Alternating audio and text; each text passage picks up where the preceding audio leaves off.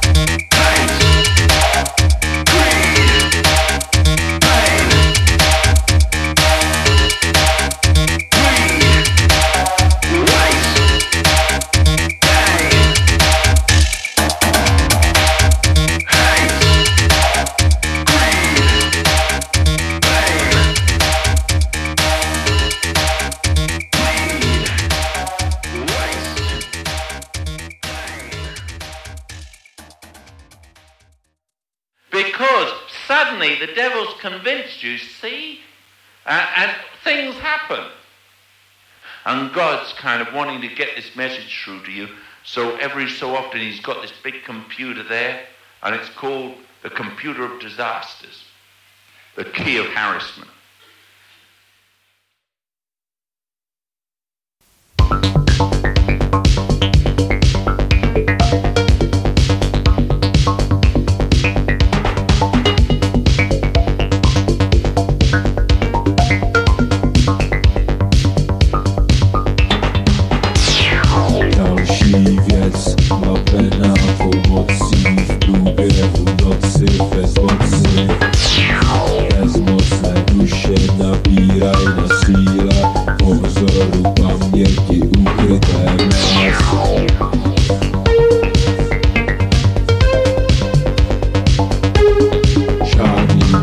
you.